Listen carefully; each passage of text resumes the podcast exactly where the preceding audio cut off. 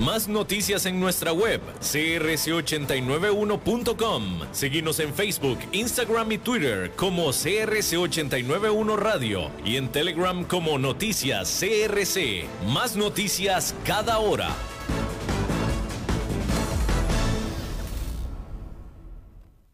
CRC 89.1 Radio y Cadena Radial Costarricense no se hacen responsables por las opiniones emitidas en este programa.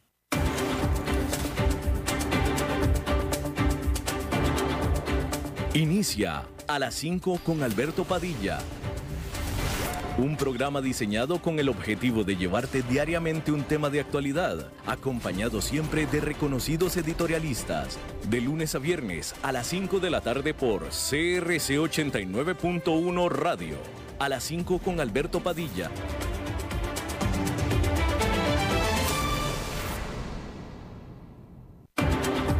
La División Marina del Grupo VIO presenta las noticias internacionales.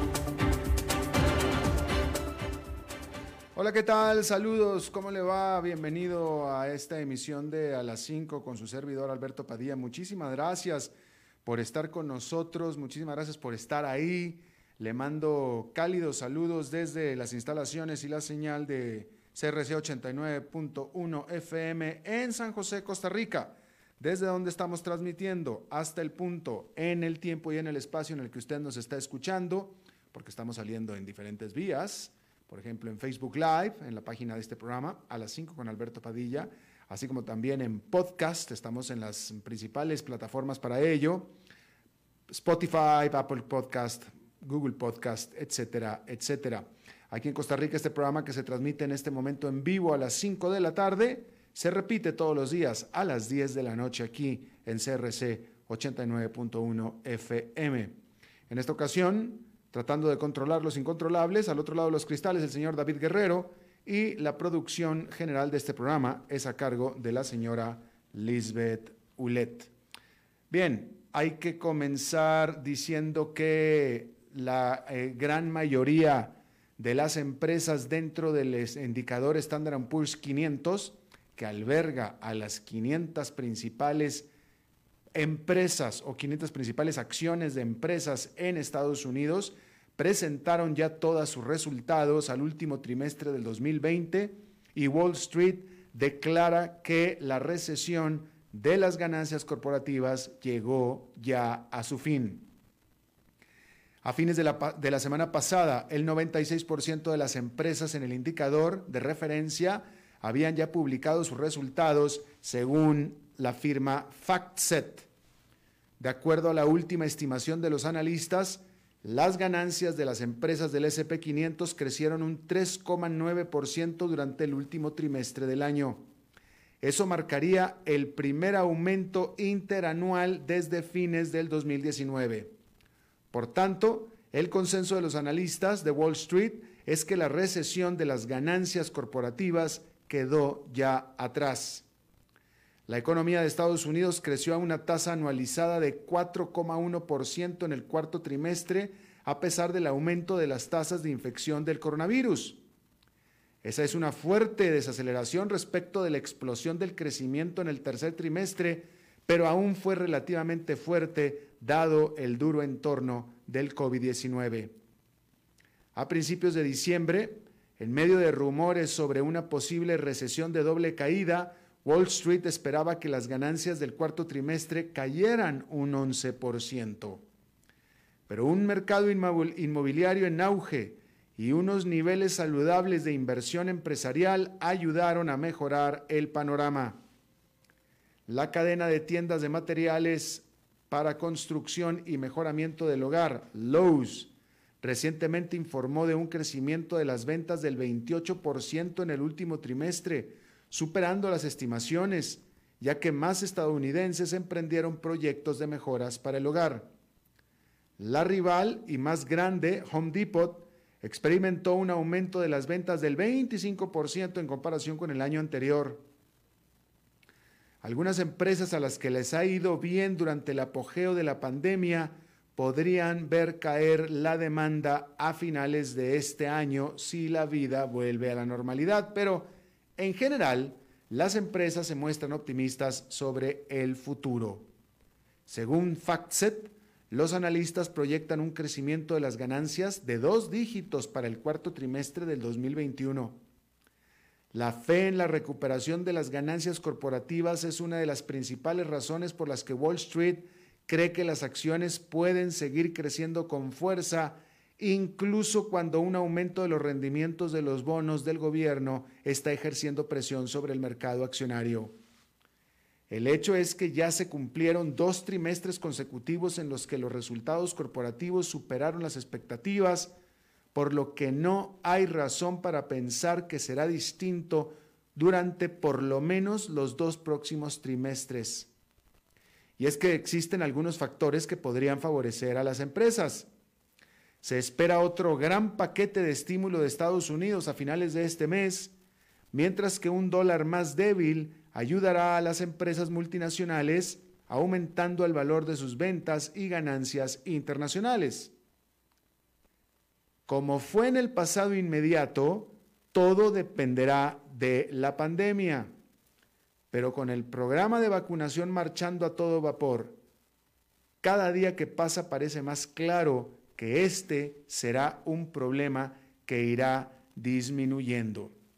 Y si efectivamente, porque así es, la buena perspectiva económica debería de hacer subir e impulsar el valor de las acciones en el mercado accionario, eso es lo que debería de ser, un aumento en los precios del bono en teoría está, tendría, en teoría tendría, y en la práctica también está teniendo el efecto contrario, porque precisamente como están subiendo los bonos, el mercado accionario está cayendo. Y allá en Nueva York, esta fue una jornada negativa más, con el índice industrial Dow Jones perdiendo 1,11%, el Nasdaq Composite cayendo 2,11% y el Standard Poor's 500 con una caída de 1,34%. En el caso del Standard Poor's 500, ya este indicador está en terreno negativo para lo que va del año, es decir, que ha mm, perdido todas las ganancias o todos los avances que había acumulado entre enero y febrero. Pero hay una descople, hay un descople entre el mercado accionario y las perspectivas de crecimiento o lo que está creciendo la economía de Estados Unidos. Entonces, de nuevo, eh, la economía está creciendo, todos los analistas dicen que seguirá creciendo, lo acabamos de ver, pero esto está ejerciendo presión sobre los mercados accionarios, sobre todo en la forma del el aumento en las tasas de los bonos.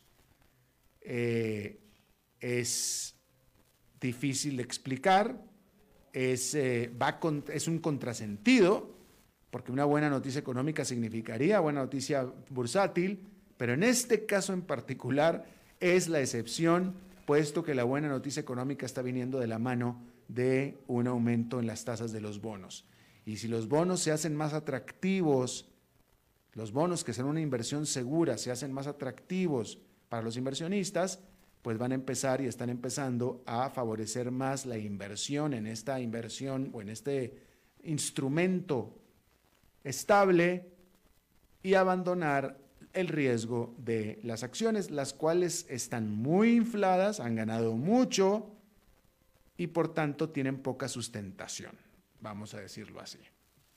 Bien, hay que decir que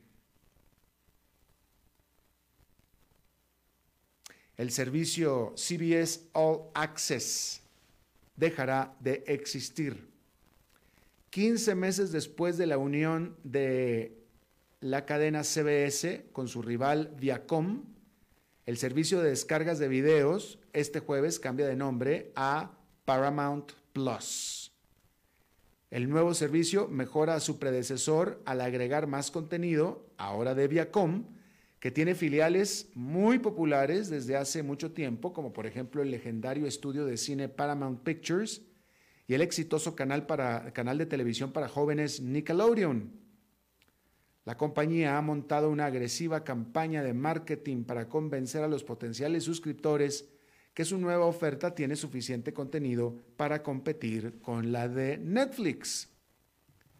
Espera utilizar su inventario existente de películas y programas de televisión junto con la programación original para aumentar la base de suscriptores existente en más de tres veces a 65 millones para fines del 2024. Pero Paramount Plus se está lanzando a un mercado que ya estaba rotado de poderosos rivales. Para empezar, Netflix, que es la pionera y la más grande. Y después está la agresiva rival Disney Plus, también HBO Max de ATT, entre otras más. Viacom CBS tendrá que trabajar muy duro para convencer a los televidentes que dividan aún más su tiempo de entretenimiento. Pasando a otras partes del mundo, en Turquía, este jueves se reanudó el juicio a 26 funcionarios saudíes acusados del asesinato de Jamal Khashoggi, este periodista saudí, en el 2018, que fue asfixiado y desmembrado dentro del consulado saudí en Estambul. La semana pasada Estados Unidos publicó un informe de inteligencia que culpa directamente a Muhammad bin Salman, el príncipe heredero y gobernante de facto de Arabia Saudita, de ordenar la operación que resultó en la muerte de Khashoggi. Pero el presidente Joe Biden no castigó directamente al príncipe, al príncipe Muhammad, juzgando que el costo diplomático era demasiado alto.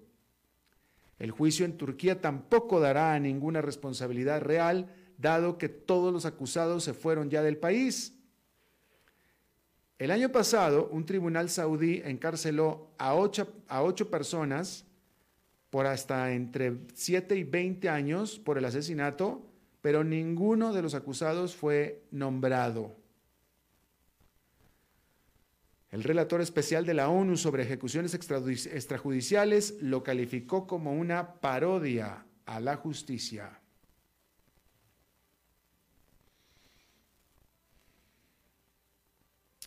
En Myanmar, este miércoles, se dieron los enfrentamientos más letales con la policía desde el golpe del mes pasado, del primero de febrero.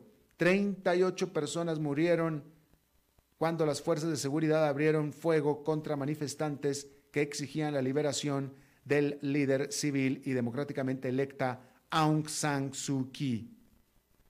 La enviada especial de la ONU en Myanmar, Christine Schraner-Burgener describió los eventos como impactantes e instó a los Estados miembros a actuar preguntándoles cómo podemos, cómo es que podemos seguir observando esta situación por más tiempo.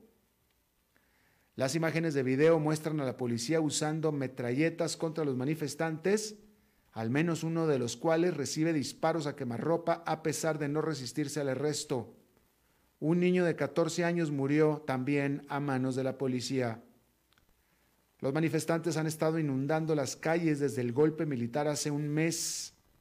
Los esfuerzos diplomáticos para restaurar la paz no han ido a ninguna parte y el creciente número de muertos tampoco ha disuadido a los manifestantes. Cada día que ha estado pasando ha habido más violencia, ha habido más muertos y más gente en las calles. Pareciera ser que cada muerto vigoriza las manifestaciones.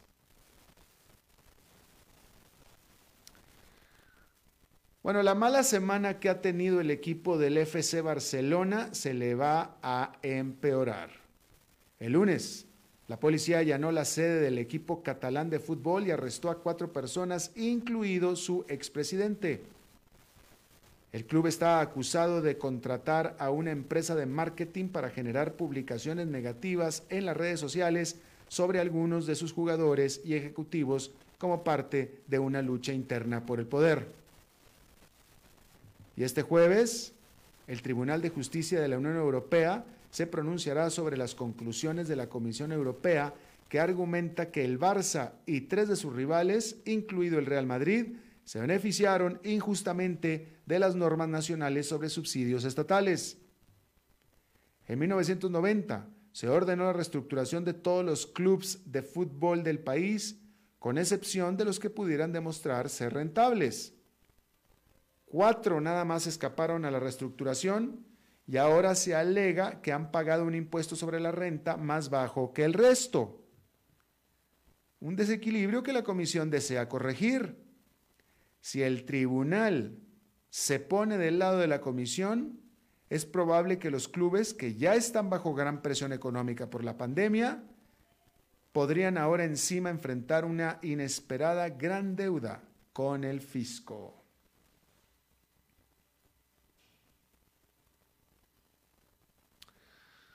Bueno, parece que solo, bueno, a ver, parece que hay dos noticias, una negativa y otra positiva.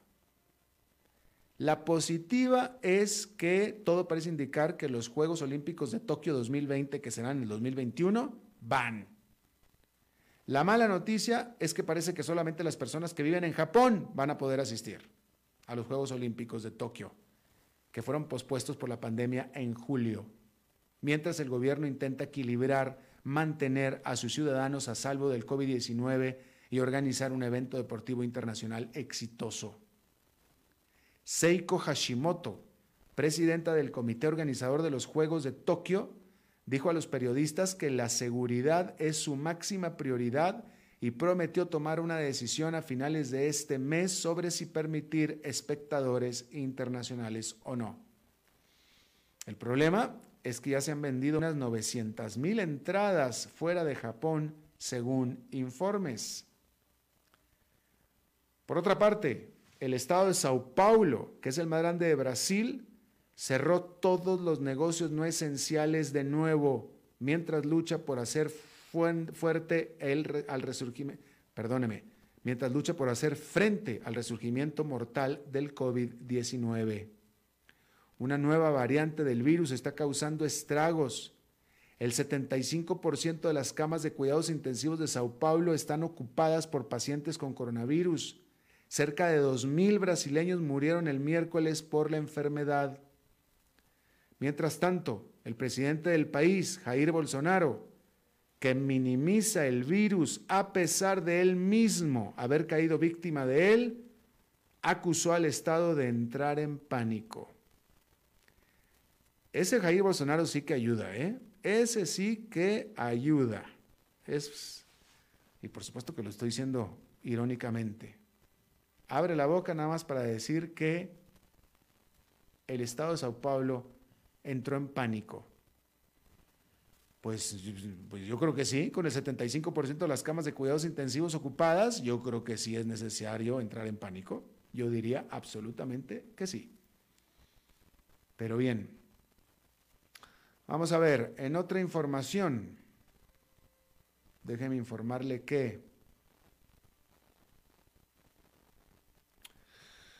Bueno, eh, si ustedes eh, ha sido o era, ha sido de Las Vegas, pues toda una institución de Las Vegas se, pues se vendió el Sands, el Hotel Sands, uno de los originales. Bueno, el edificio original ya lo volaron y construyeron otra cosa mucho mejor, ¿no? Pero uno de los grandes nombres de Las Vegas, el Sands, vendió todas sus propiedades que tiene en Las Vegas a una empresa que se llama Apollo Global Management, que es una empresa de fondos privados y también una empresa que invierte en bienes raíces con fondos que equivalen o que tienen un valor por 6.250 millones de dólares. Bueno, mejor dicho no, mejor dicho no. La compraventa, la venta de Las Vegas Sands fue por, por 6.250 millones de dólares a este fondo privado de inversión que hace inversiones en bienes raíces. Y esto se dio, esta compraventa se dio solamente dos meses después de que el fundador de Las Vegas Sands, Sheldon Adelson, pereciera. Este que era un súper donador del Partido Republicano. Y ahora, entonces, Sands básicamente desaparece de Las Vegas como tal y se va a concentrar en recaudar dinero, ganar dinero en las propiedades que tiene en Asia, porque ya de todos modos la mayoría de sus ingresos venían de Macao y de Singapur. Ahí lo tiene usted. Bueno, y um, Deliveroo, que Deliveroo es una gran compañía internacional de entrega de alimentos a domicilio, anunció que escogió a la Bolsa de Valores de Londres para hacer su colocación accionaria primaria, descartando las otras alternativas que estaba eh, considerando, que era la Bolsa de Ámsterdam y también la Bolsa de Nueva York. Deliveroo, que es de la Gran Bretaña, hizo esta decisión, tomó esta decisión, después de que la Bolsa de Valores de Londres, las autoridades financieras, hicieran eh, algunas reformas que hicieron más fácil, suavizaron las reglas para salir a bolsa, para listarse. Entre, entre estas reglas se incluyen medidas para permitirle a los fundadores de las empresas que se van a listar mayor control sobre estas una vez que se hacen públicas algo que estaban pidiendo mucho los empresas, sobre todo las startups, las que se les conoce como las startups, las debutantes tecnológicas. Y bueno, ahí está. Deliveroo es una tecnológica y precisamente porque se ajustó esta, eh, pues esta regla es que decidió listarse en la Bolsa de Valores de Londres por sobre incluso que la de Nueva York. Bien, Vamos a hacer una pausa y regresamos con nuestra entrevista de hoy.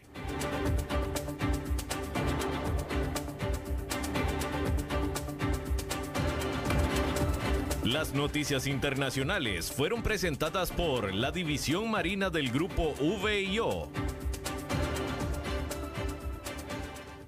¿Conoces todo lo que ofrece la División Forestal del Grupo VIO? Encontrarán generadores, bombas de agua, hidrolavadoras, motocultivadores, tractores giro cero y cortacésped. Visita la división forestal del grupo VIO en San José, Alajuela, Heredia, Cartago, Orotina, Ciudad Quesada, Liberia, Nicoya, Guapiles y Pérez Celedón. Ingresa a vioforestal.com y descubrí todas las opciones.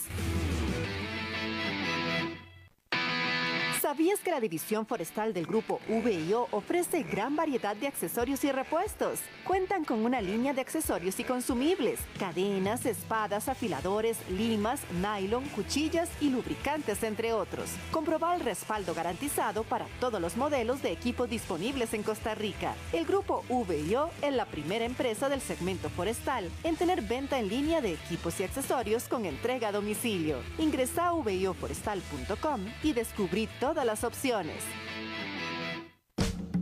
Cuidémonos más. Cada día falta menos. Tengamos paciencia. Sabemos que al final juntos lo vamos a vencer. Recordemos que en esta época de COVID-19 hemos logrado hacer cosas que alguna vez creíamos imposibles. Resistamos un poco, que cada día estamos más cerca de reencontrarnos. COVID-19, un problema de todos que resolvemos cada uno. Un mensaje de la Cámara Nacional de Radiodifusión, Canara.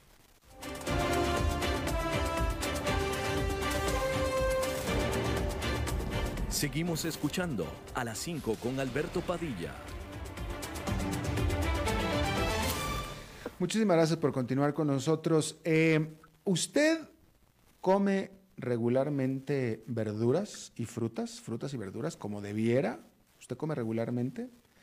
Bueno, pues lo felicito. Ahora déjeme le pregunto, ¿usted es de los que come, de la mayor cantidad de personas, cada vez más grande cantidad de personas que come eh, verduras y frutas orgánicas?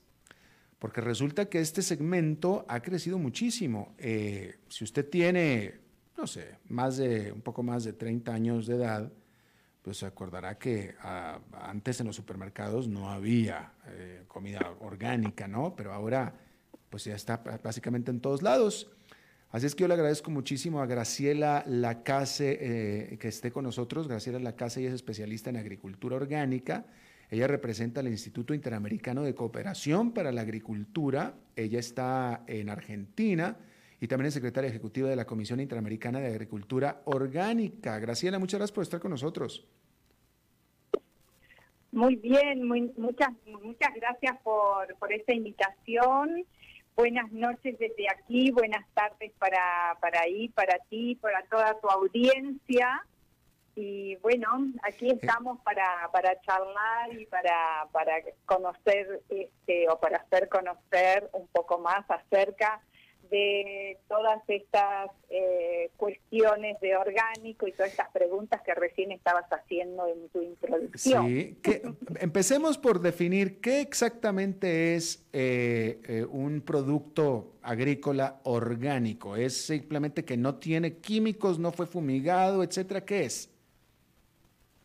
Exactamente, es todo aquel producto que se produce sin la utilización de ningún producto de síntesis químico, o sea, sin ningún insumo de síntesis químico, y además que protege el medio ambiente y además protege, digamos, toda la, condición actual y futuro de nuestro suelo, que es la única casa que tenemos esta, nuestro planeta. Eh, Entonces, además, no solamente tiene que ver con el no uso de un agroquímico, porque eso sería como muy sencillo o sería solamente eh, cambiar un insumo por otro insumo que no sea de síntesis químico, como puede ser un bioinsumo o un insumo apto para la agricultura orgánica.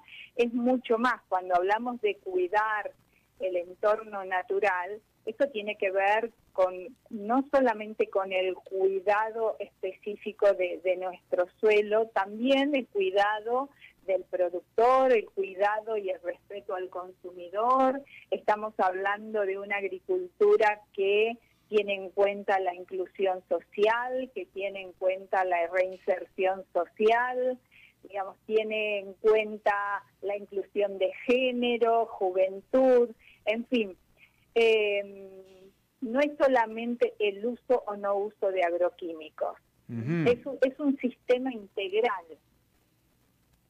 Eh, eh, si no tuviera todos, si no tuviera alguno de estos elementos, ¿dejaría de ser orgánico? No, obviamente que, a ver, en, en, realidad en cualquier situación de producción orgánica, más o menos, se, se cumplen con estas condiciones ¿eh? para, para la certificación. Obviamente es el no uso de un, de un producto de síntesis químico, pero también tiene que haber otro tipo de cuidados. Y además es algo inherente al productor de orgánico, Alberto. Es un productor que decide producir orgánico es un productor que ya hizo su chip interno en su cabeza independientemente de que si es negocio o no es negocio. Es más allá que eso, además que por supuesto es negocio, ¿no? Claro. Ahora, eh, una pregunta. Eh, eh, ¿El producto orgánico puede ser, puede tener o puede haber usado o puede estar genéticamente modificado?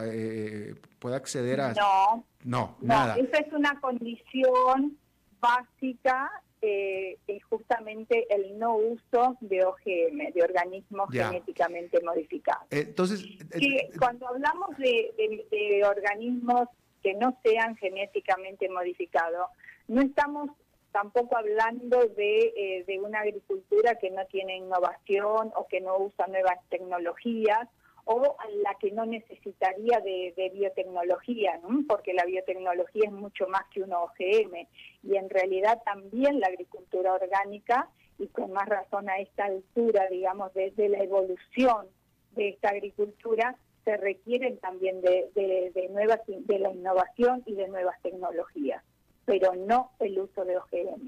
Ya. Ahora, una pregunta desde mi punto de vista, yo no soy ningún agricultor, es decir, de lo que menos es de agricultura, pero hasta lo que yo puedo entender, eh, el uso de eh, insecticidas, este, el cuidado de la, bueno, pues el uso de insecticidas, la, la, la, modificación de los genes, etcétera, etcétera, todo se dio para aumentar la productividad del campo, es decir, para poder producir más con el menor costo posible.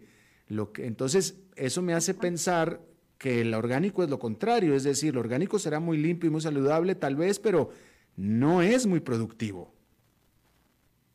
Sí, eh, bueno, esos, digamos, creo que son eh, tal vez en, en, las primeras etapas de la producción orgánica, donde todos estábamos aprendiendo también, creo que la producción era, eh, había menores rindes, había todavía una prueba y error en el manejo tanto del suelo, en el manejo agronómico del cultivo, en el manejo sanitario del cultivo, pero todo eso ha evolucionado muchísimo y hoy está demostrado, porque la agricultura orgánica a esta altura, eh, Alberto, tiene el sustento de, eh, mucha investigación científica en todos los aspectos. Entonces, a esta altura podemos decir que una producción orgánica bien manejada, con, con, un, con un buen asesoramiento técnico, perfectamente tiene una, una producción similar o equivalente al convencional. Hablando... Eso está demostrado, porque también han aparecido, o sea, con los años también, Alberto, hay eh, infinidad de insumos aptos para la producción orgánica, los famosos bioinsumos, que obviamente el mundo entero, aún los convencionales, están buscando como, como cuidado del medio ambiente este tipo de productos tanto para el manejo de los suelos, para el manejo de los cultivos, en el, digamos, en todo lo que es el manejo de post cosecha, en fin.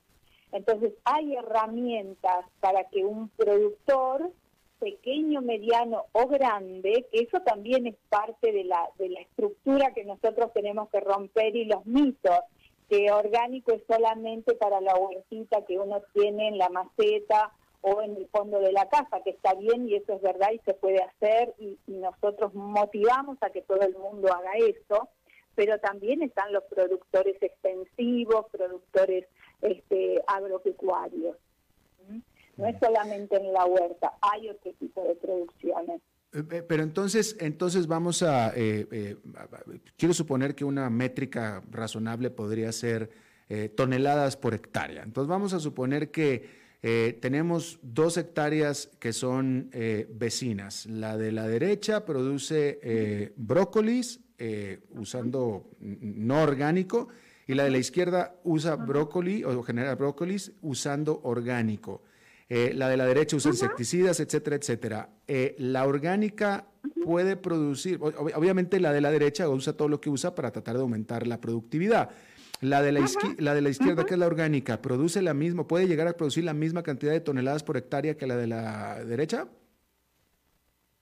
Sí, pueden llegar a producir lo mismo y, eh, digamos, tal vez no en los primeros años, ah, cuando, el, cuando se está haciendo una transición y ese es el momento más importante donde aquí entran a jugar otras variables que tienen que ver con las políticas públicas de los países, con el apoyo al pequeño productor. Estamos cuando hablamos de apoyo hablamos sea orgánico, no sea, sea orgánico o no, pero en particular acá nos estamos hablando de los productores orgánicos. Entonces, esa transición hasta que el suelo, digamos, transita a, que pueda eh, independizarse de los de los agroquímicos o todo aquel tipo de producto de síntesis química que lo motive para producir y esperar que él, hay que darle el tiempo que él tenga sus propios anticuerpos y eso es un proceso que, eh, que hay que hacerlo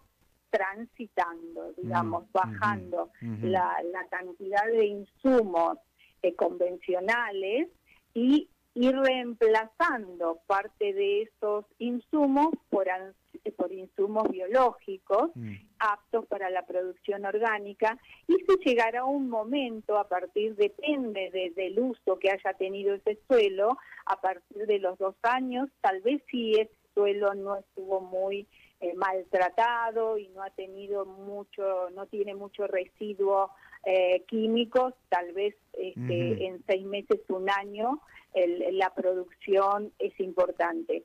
Si el suelo ha estado tratado convencionalmente durante un buen tiempo, es importante darle el espacio a que, a que, que ese terreno, esa tierra, se transforme, se vigorice y tenga sus propios anticuerpos. Y para eso hay que hacer todo un trabajo durante tal vez dos o tres años. A partir de los tres años, un, un suelo está en condiciones de producir eh, a la par y podemos compararlo con una producción este, convencional. Sí hay eh, ciertos temas que también los productores orgánicos tienen eh, o se encuentran con ciertas problemáticas también como los convencionales. Cuando viene una época de cierta plaga, o sea, las plagas no dicen acá no pasemos porque mira acá hay un cartel que dice que este es orgánico, ¿no? Pero sí en un suelo que está fortalecido, la planta está mucho más fortalecida y tal vez tenga mucho menos daños que un convencional. Mm, interesante. Con mucho recurso, con eh, menos recurso de dinero. Oiga, pero Graciela, una pregunta. Eh, eh, bueno, primero que nada, ¿existe prueba científica de que la agricultura, los productos orgánicos son más saludables que los convencionales? Bueno, en principio sí, hay muchos estudios y eh, en particular este hace el año pasado hicimos un seminario internacional muy interesante que era agricultura orgánica, ecológica o biológica, que es lo mismo, esa terminología es, significa lo mismo, este y la salud. Eh, o sea, a ver, si un suelo es sano, porque lo que nosotros consumimos, Alberto, es, ¿por qué nosotros tenemos que consumir a veces suplementos? Porque lo que estamos consumiendo no tiene esa cantidad de vitaminas, minerales que ese producto debe tener, porque el suelo no lo tiene. Si el suelo está bien tratado, el suelo está bien nutrido, el suelo es fuerte, es robusto, eh, con mucha energía, la planta recibe todo eso y eso se transforma en un producto y eso es lo que nosotros consumimos. Entonces, eh, cuando estamos hablando de, más saludable, estamos hablando que muchas veces, y esto es un tema muy polémico, pero bueno, está bien, me estoy metiendo sola en la camisa de once varas, ¿no? Este, tal vez con menos cantidad de alimentos, ¿no? O con las, con las, eh, en un momento de que hablamos de obesidad y demás, con una buena alimentación, con, con con cantidades moderadas de alimento y equilibrada, el cuerpo está está fuerte y tiene todos los todas las vitaminas y elementos, oligoelementos y minerales que un cuerpo necesita para vivir. Entonces, desde ese desde ese punto de vista estamos hablando de un eh, un alimento más saludable y con una energía interesante porque estás recibiendo toda la energía de un suelo sano. Eh, Obviamente eso hay que verlo en todo un contexto, ¿no? O sea, no no no tan idílico, ¿no? Hay que ver todo el enter, todo el entorno, pero el, alimento orgánico sí está comprobado y hay estudios, mira, hay una universidad la, Universidad Politécnica de Valencia de España hace más de 30 años, más de 25, 30 años que está investigando y se puede hacer un paneo, los que estén escuchando, por cantidad de bibliografía de la doctora Dolores Raigón, que hay cantidad de investigación científica demostrando esto que te estoy diciendo, que estoy comunicando a, tus oyentes. Eh, por, último, Graciela, eh, el alimento orgánico, los, los, productos orgánicos son más costosos al precio final al consumidor, eh, son más caros que los convencionales, ¿cierto? Em, mira, eso es relativo, es otro de los mitos que hay algo de realidad y hay algo que no es realidad. Entonces, vamos, vamos por partes. Es verdad que algunos productos orgánicos son más caros. Ahora, esos productos que son más caros podemos estar hablando de lo que son, por ejemplo, si consumís alguna carne, carne, el pollo, pero tiene toda su justificación de por qué es más caro.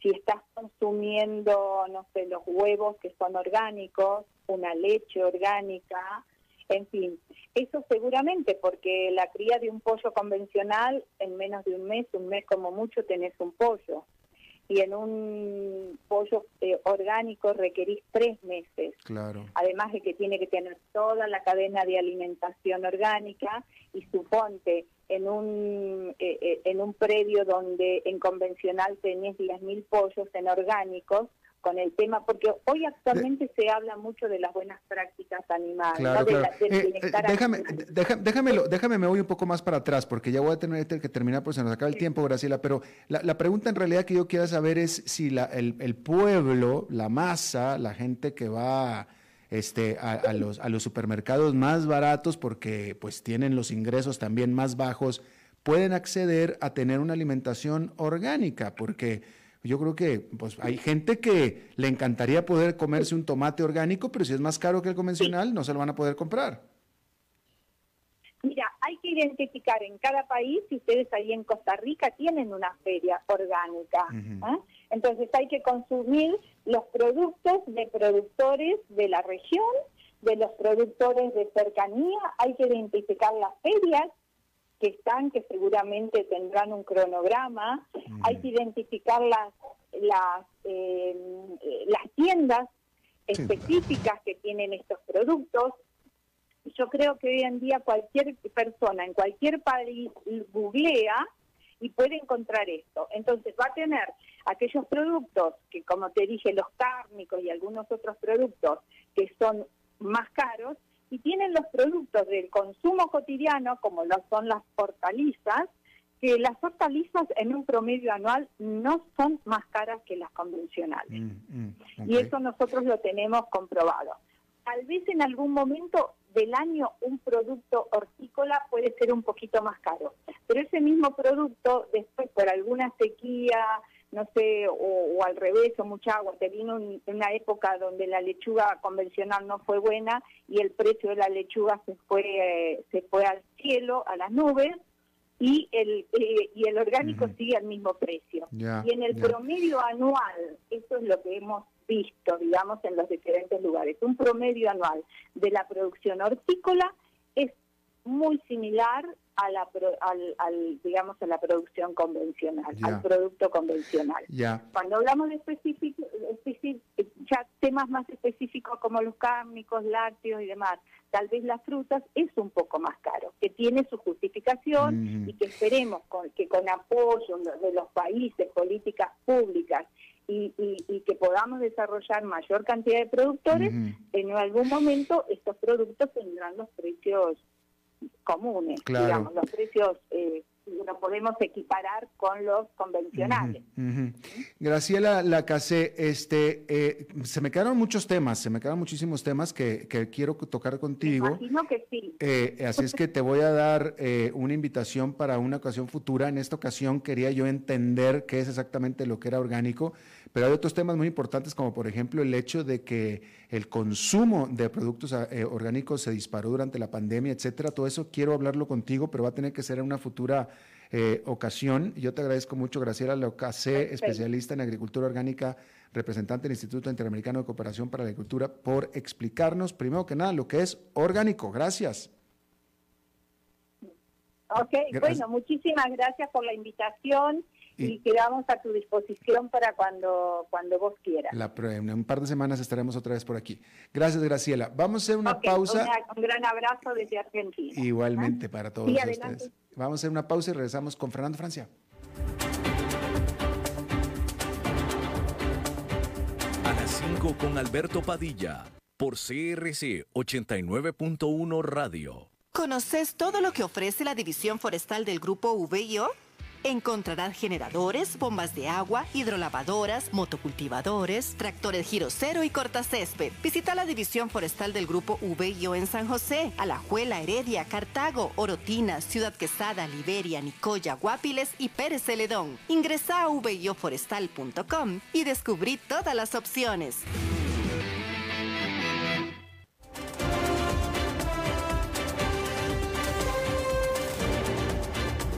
Seguimos escuchando a las 5 con Alberto Padilla.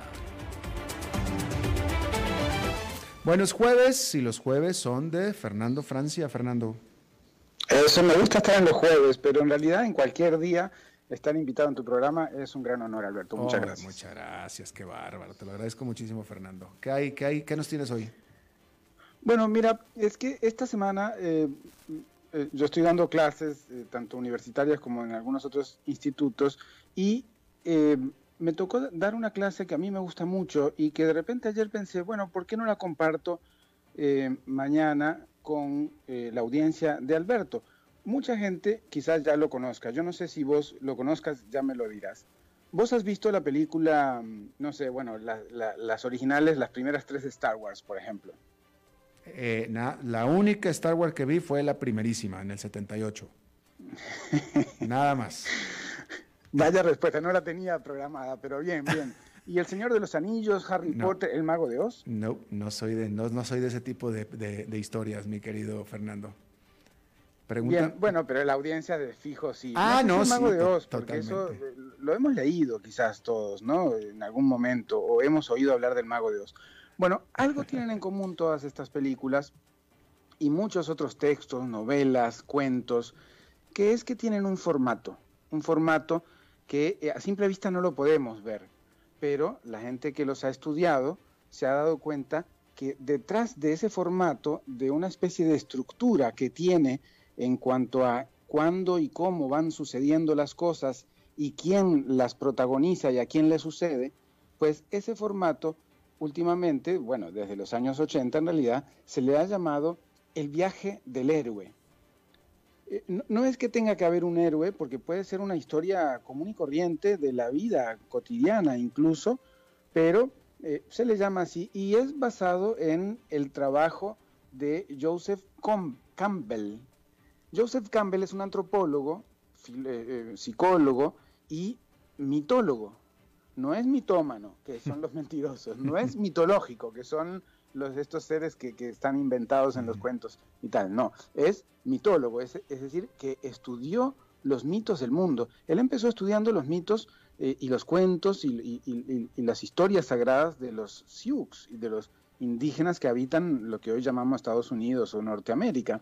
Y también estudió eh, otros eh, relatos indígenas y originarios de África, de Asia, eh, incluso de nuestras religiones actuales, de eh, el catolicismo, la historia de Jesús como personaje, la historia de Buda como personaje, en fin, todos ellos, y también Star Wars, El Señor de los Anillos y Harry Potter, tienen algo en común, que son lo que mm, un- unos años después Christopher Vogler, un cineasta, guionista estadounidense de California, pues le eh, contó a todo el mundo audiovisual de eh, Hollywood que eh, podía simplificarse en 12 pasos. Estos 12 pasos, Christopher Vogler lo mm, puso en un libro que se llama El viaje del escritor, y, em, pero antes ya el propio mm, creador de La Guerra de las Galaxias había dicho, desde los años 70, que había leído la obra de Joseph Campbell. Entonces, bueno, esto es para decirles que eh, no es una, un- un- algo inventado recientemente y sobre todo es que no es algo inventado en este siglo, porque lo venimos repitiendo desde eh, nuestros ancestros. Incluso el mago de Oz, esta historia tan conocida de una niña que eh, adquiere poderes eh, y, se enfrenta a sus propios miedos junto con sus amigos, cumple al pie de la letra el viaje del héroe. Pero atención, este cuento del mago de Oz fue escrito y publicado eh, en años muy parecidos a cuando fue escrito y publicado el trabajo de Joseph Campbell.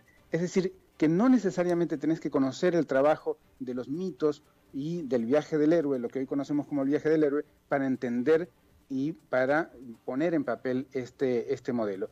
En fin, el modelo tiene 12 pasos. Primero, hay un mundo ordinario, la vida cotidiana como la conocemos. Luego hay un llamado a la aventura hacia alguien, pero normalmente en primera instancia rechaza la llamada. No, no, yo no puedo hacer eso.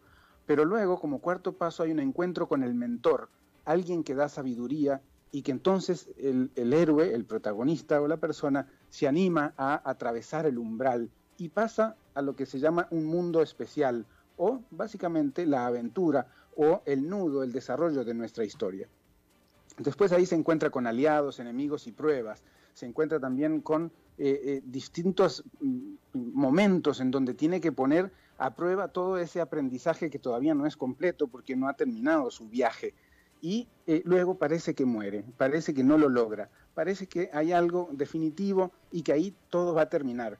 Pero sobre, sobrepasa esa última prueba y entonces allí encuentra un conocimiento que lo hace lograr su objetivo. Su objetivo puede ser un viaje por las galaxias, puede ser encontrar un amor, puede ser la búsqueda de la justicia, puede ser cualquier cosa que vos te propongas en tu vida, en tu empresa, en tu historia.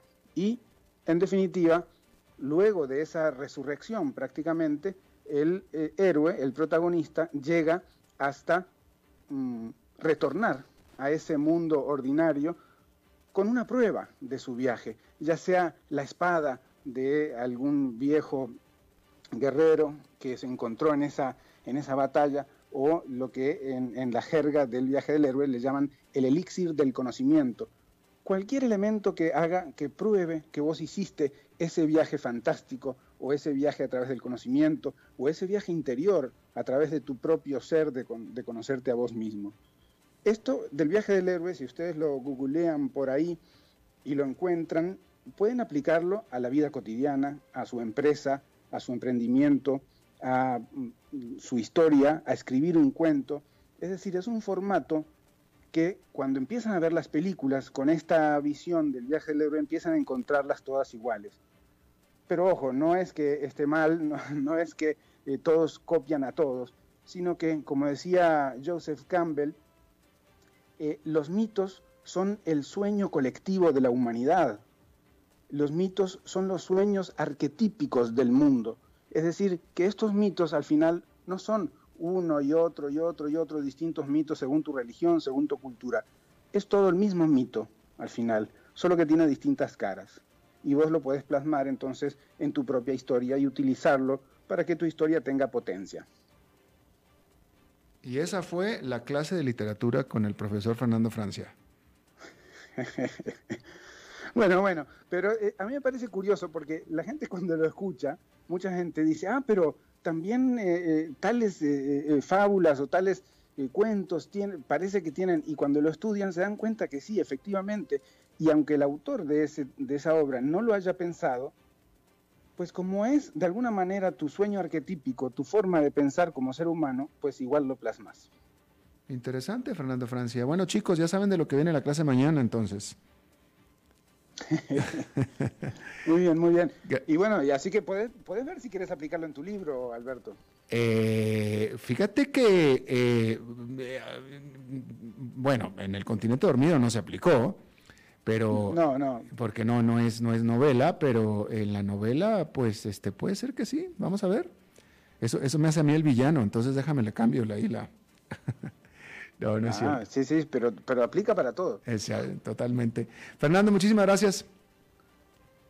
Bueno, un abrazo grande. Gracias a ti. Nos vemos la próxima semana.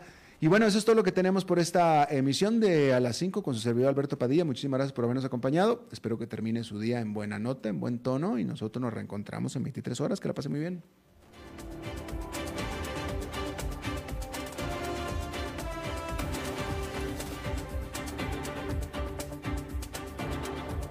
Concluye A las 5 con Alberto Padilla un programa diseñado con el objetivo de llevarte diariamente un tema de actualidad, acompañado siempre de reconocidos editorialistas, de lunes a viernes a las 5 de la tarde por CRC 89.1 Radio.